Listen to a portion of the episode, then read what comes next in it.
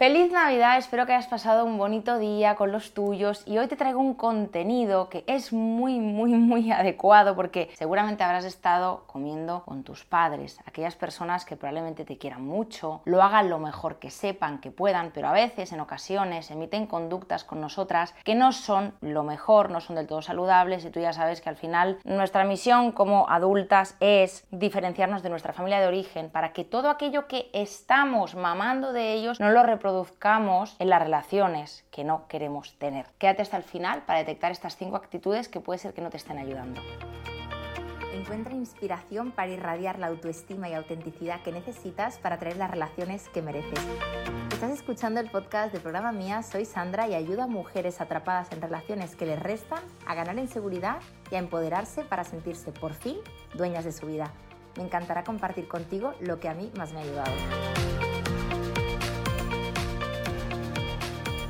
Vale, tema del vídeo de hoy. Mira, el vídeo de hoy está enfocado a que tú detectes, detectes actitudes de tus padres que son disfuncionales, las detectes, las veas y a partir de aquí tú puedas hacer algo con esto y no las reproduzcas. La mayoría de personas que no se han trabajado, ¿qué hacen? Todo lo que han mamado, pataplum, lo siguen reproduciendo en sus relaciones actuales. Y aquí es donde viene el tinglao y por eso existe Mía, porque estamos viendo que muchas veces, sin darnos cuenta, el consciente nos lleva a volcar aquello que nos han hecho a nosotras en las relaciones actuales. Primera actitud, y voy a ir muy al grano, que es tóxica. Y permíteme que eh, la llame tóxica porque realmente es un gran problema. Y es cuando tus padres empiezan con la victimización y de alguna manera ejercen en ti un mensaje para que tú te culpes. Imagínate que de repente pues tú coges y yo qué sé, pues eh, te independizas o eh, ese domingo pues no vas a casa de ellos a comer y la actitud que recibes es, ay, para un día que nos podemos ver es que este paso es que ya no nos veremos nunca. Te fijas, aquí lo que están haciendo es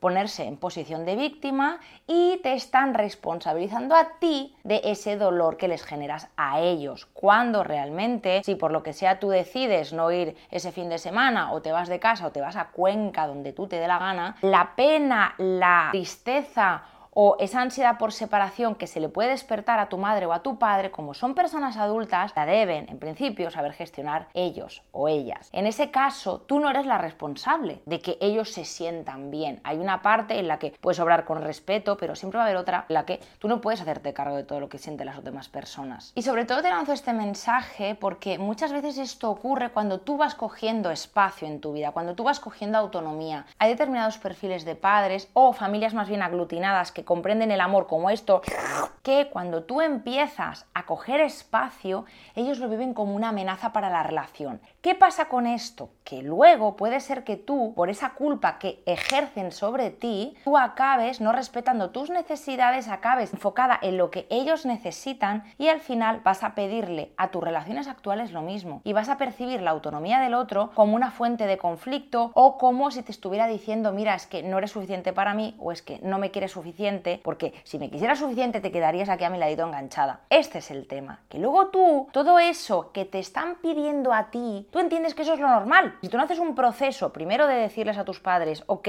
entiendo que tú prefieras que yo me quede, pero yo tengo el derecho a cogerme este espacio y lo voy a hacer, a pesar de que te genere culpa. Ese es un buen límite para ti, es que tú te des el permiso de vivir tu vida independientemente de la de ellos como una persona adulta y además cuando tú te separas de ellos, comillas, una separación sana, estás de alguna manera invitándoles a ellos a que construyan también su propia vida independientemente de la tuya. Y entonces lo que pasa luego es que cuando tienes una pareja, comprendes que esos espacios, esos momentos de autonomía personal no son una amenaza para la relación. Segunda actitud tóxica que puede ser que estén ejerciendo tus padres sobre ti, cuando a ti te colocan como cuidadora. Es decir, cuando una persona tiene un hijo o una hija, representa que el adulto es quien cuida al niño, no al revés. En familias disfuncionales, en familias de toda índole, porque esto pasa en las mejores casas, lo que les de alguna manera encoloman a los niños, que en este caso tú eres la niña, a pesar de que tengas una edad,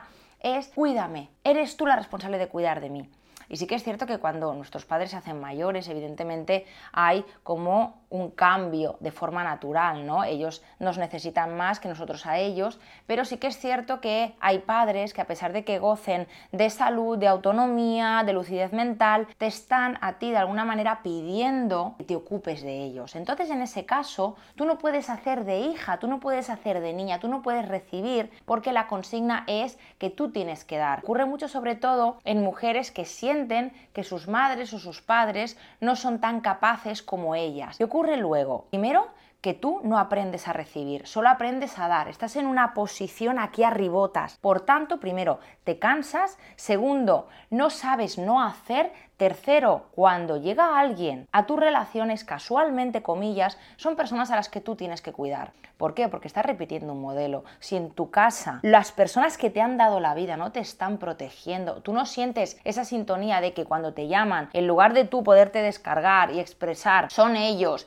Y ay, no, no, no, es que no le quiero contar esto a mi padre o a mi madre porque es que se ponen mal. Fíjate todo el peso que tienes que cargar. Tienes que cargar con tu marrón y encima proteger a tu padre o a tu madre porque claro, es que si se lo digo se va a descompensar, entonces luego yo estaré toda la noche sin dormir porque ellos están estresados. ¿Quién es la guapa que con este contexto familiar luego encuentra a un hombre o a una mujer que cuide de ti? Ojo al dato. Tercera actitud tóxica por parte de tus padres. Viene un poquito relacionada con las anteriores, pero básicamente es cuando basan su felicidad en la tuya. Es decir, Imagínate que tú, por lo que sea, tienes un ascenso en el trabajo.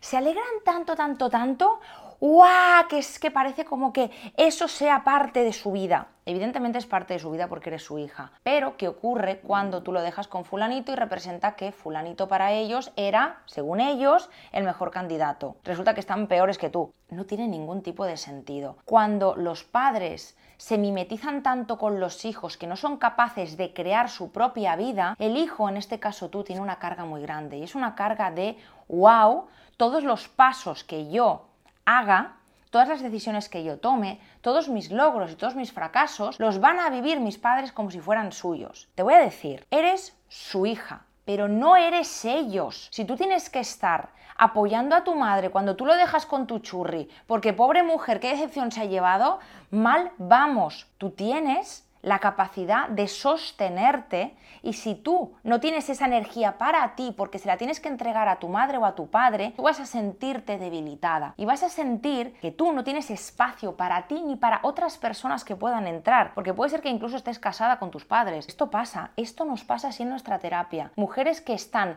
colocadas en sus familias como una pieza tan nuclear que puede ser que incluso simbólicamente estén como casadas con su madre. No llega nadie, no llega nadie, no llega nadie, claro que no llega nadie, porque es que tú a nivel sistémico estás tan, tan, tan íntimamente relacionada con tu madre y sosteniéndola hasta tal punto que tú sabes o tu inconsciente sabe que cuando tú te separes, entre comillas, de ella y te vincules con otra persona más fuertemente que con ella, ella va a caer. Y como la quieres tanto y tienes una lealtad invisible tan fuerte, no quieres que eso pase. Fíjate de lo que somos capaces las personas. Te estoy trayendo este contenido para que hagas consciente aquellos juegos perversos familiares que se están dando, que están bloqueando parte de tus relaciones, de tu energía vital, de tus proyectos o de lo que sea. Y quiero que este 2024 tú cojas y digas limpieza, limpieza energética y de relaciones. Cuarta actitud, esta para mí es devastadora y es de las peores. Yo, gracias a Dios, no la he tenido en mis propias carnes, pero la he visto en otras personas y es cuando, por lo que sea,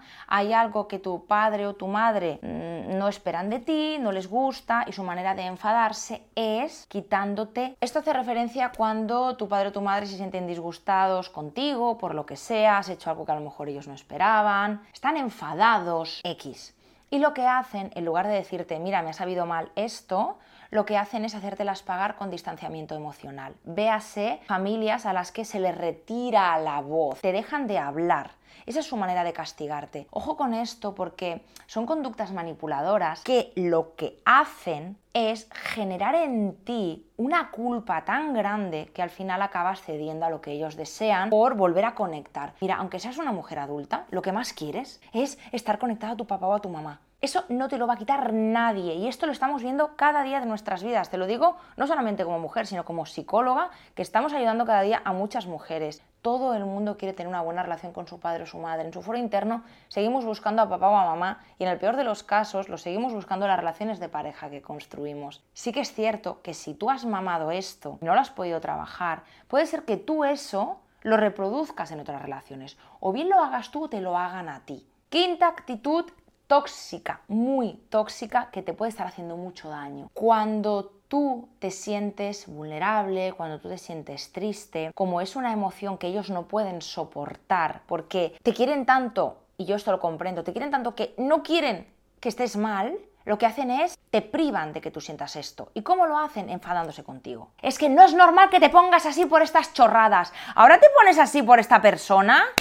Claro, te están diciendo, no te pongas triste estate fuerte, estate bien, estate bien porque yo así voy a dormir más tranquilo. Claro, ¿qué ocurre? Que tú entiendes desde pequeñita que la vulnerabilidad, que la tristeza, que el estar embajonada es algo que no es digno de amor. Es algo que genera enfado, es algo que genera rechazo. ¿Qué vas a hacer tú cuando te encuentres con un hombre con treinta y pico de años? Cuando te sientas decaída, te vas a poner el caparazón, la armadura y vas a parecer fuerte, vas a conectar con la ira, pero no te vas a permitir derrumbarte en los brazos de nadie. ¿Qué ocurre? Que llega un día en que dices, yo quiero ser yo misma, es que estoy hasta el moño. Claro, entonces hasta que no hagas este proceso de diferenciación de la familia de origen, eso va a ser complicado que te lo puedas permitir con tus relaciones actuales. Si todo esto te está resonando, si en este nuevo año tú quieres hacer realmente un proceso de sanación, una terapia que realmente vaya al fondo de la cuestión y resuelva todo lo que te está pasando en tus relaciones actuales,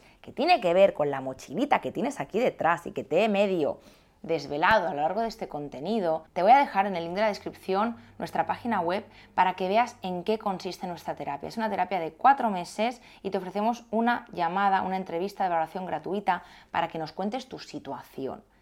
Ya lo tienes disponible, ahora vas a poder ver que hay seguramente slots horarios para los próximos días. Tú reservas, hablas con una terapeuta del equipo, le explicas todo lo que está pasando, qué quieres conseguir, qué te molesta, qué no, y ahí vais a ver juntas todo sobre nuestra terapia. Te mando un beso muy fuerte, espero que te haya ayudado mucho este contenido y hasta pronto.